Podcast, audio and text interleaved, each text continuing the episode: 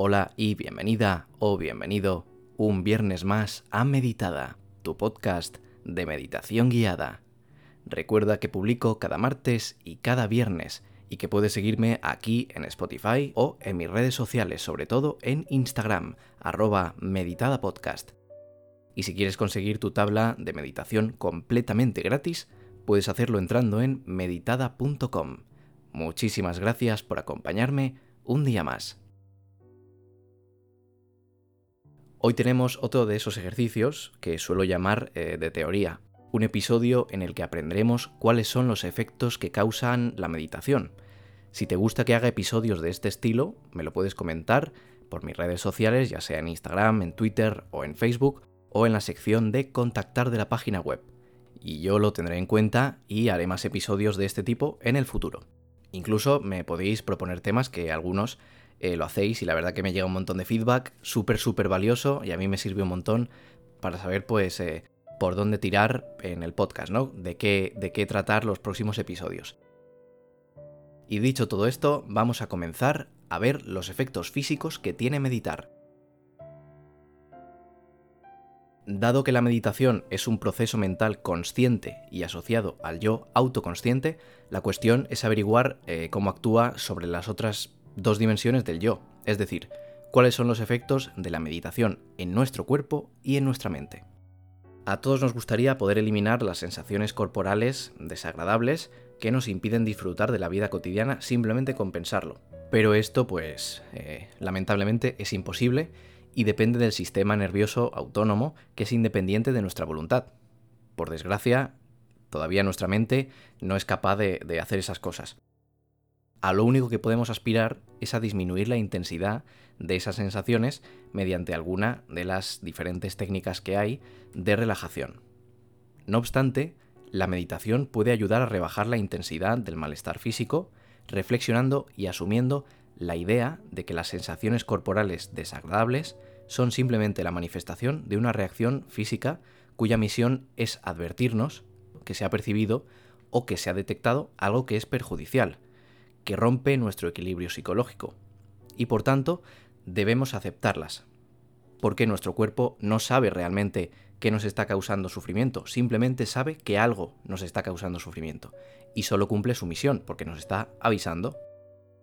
Debemos saber que esto es lo normal y lo que se espera, y esto es pues la respuesta inevitable que tiene el ser humano debido pues a nuestra naturaleza biológica y que siempre va a estar presente y que siempre eh, puede activarse estas alertas emocionales y pasar factura a nuestro cuerpo.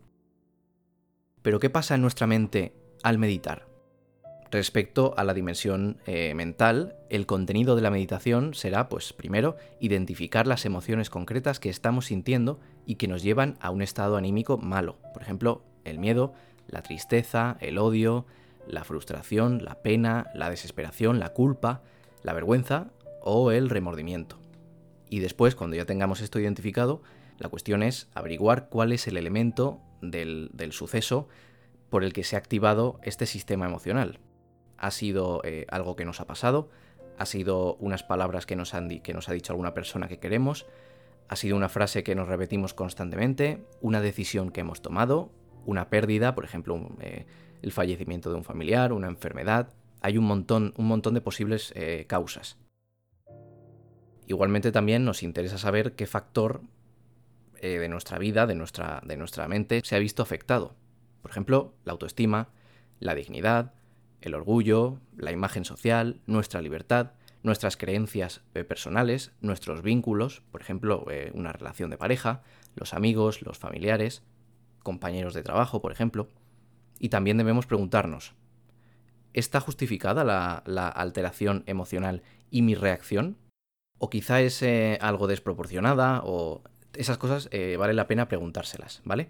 Y también, ¿tiene alguna ventaja eh, para mí o alguna utilidad estar en este constante estado de martirizarme que absorbe toda mi atención y me impide disfrutar de las cosas agradables que me ofrece pues la vida? Normalmente la respuesta a esta evidentemente es no. Además, es interesante poder evaluar la intensidad, la frecuencia y la duración de los síntomas físicos que tenemos. Esto nos dirá la importancia que la situación tiene para nosotros y cuándo empieza a mejorar o cuando empeora o cuando definitivamente eh, finaliza. En este sentido, pues también debemos preguntarnos, ¿es proporcional lo que nosotros sentimos a lo que nos está pasando fisiológicamente? Porque muchas veces se produce una activación muy intensa frente a un suceso que en verdad pues tampoco tiene mucha importancia, ¿de acuerdo? Tiene poca importancia. Todo esto eh, te aconsejo que le des una vuelta, que investigues más por tu propio pie y que cuando acabe el episodio lo reflexiones y que te escuches el episodio varias veces si lo necesitas. Y cuando una vez eh, reflexiones acerca de todo esto, podemos ver los beneficios que puede tener la meditación en este, en este punto en el que estamos. Uno de los beneficios puede ser un cambio en la valoración de nuestra situación. Por ejemplo, pensábamos que era una situación muy mala y gracias a la meditación, gracias a la reflexión, gracias a la atención, hemos conseguido que de ver esa situación horrible, eh, malísima, a ver que es una situación pues no tan grave. Y por tanto, si eh, simplificamos un poco esa situación, si vemos que tiene alguna salida o podemos hacer algo nosotros por impedir que, por impedir que estemos en esta situación, poco a poco, estos efectos físicos irán desapareciendo porque a nuestra mente le vamos enseñando que esta situación no es tan mala. Nos hablamos bien, sabemos que podemos salir de ella y sabemos el camino que tenemos que recorrer para salir de ella. Y así poco a poco esos efectos físicos irán desapareciendo. Y en aquellos casos en que la situación eh, pues está provocada por un suceso que no se puede remediar, por ejemplo un fallecimiento o una enfermedad o algo de este estilo, pues también la meditación nos va a servir, un beneficio también es que nos va a servir para facilitar el proceso de aceptación de esta situación y de sus consecuencias y así poder adaptarnos a pues, nuestra nueva situación vital. Esto también es muy importante. ¿Y cuándo se notan los beneficios de la meditación? Bueno, esta respuesta es eh, muy sencillita y muy cortita y con esto terminamos por hoy. Básicamente, Básicamente cuando estamos en un estado alterado, cuando estamos mal, cuando estamos tristes, cuando estamos en un momento como, el que hemos comentado anteriormente, es bastante complicado eh, tener un control de la situación, incluso meditando, porque podemos saber hacia dónde tirar y en qué situación nos encontramos, y cómo controlarlo, pero al final no podemos hacerlo, si estamos al principio del camino, si hemos empezado la meditación hace poquito. Entonces esto se ve cuando logramos apartar un poco eh, esa situación tan mala en la que estamos o en la que creemos que estamos y nos enfocamos en simplemente eh, prestarle atención sin juzgarla, sin ser subjetivos, sin ser emocionales, sin ser ideológicos, para simplemente trazar un diagnóstico acertado de la situación. Y esto pues evidentemente requiere atención, requiere concentración, requiere práctica requiere eh, muchas ganas. Y hay personas que lo consiguen antes, hay personas que lo consiguen después. Pero cuando se consigue es cuando realmente se empiezan a notar los beneficios de la meditación y es cuando realmente eh, sientes que tu vida está dando un cambio. Por eso si estás al principio de este camino, si acabas de iniciarte o si llevas poquito y aún no sientes que aún no te has hecho con la meditación, sientes que, que te cuesta, que no te puedes concentrar bien, es normal. Desde aquí te mando un mensaje de tranquilidad. Y nada, es simplemente practicar día a día o cuando te apetezca, cada, cada dos días, cada tres días, unas cuantas veces a la semana.